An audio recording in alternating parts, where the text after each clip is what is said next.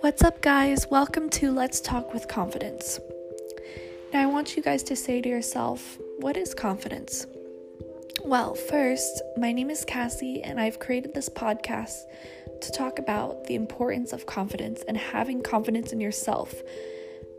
But first, believing in yourself that you are enough, that you are beautiful, that you are capable of doing anything that you could possibly imagine.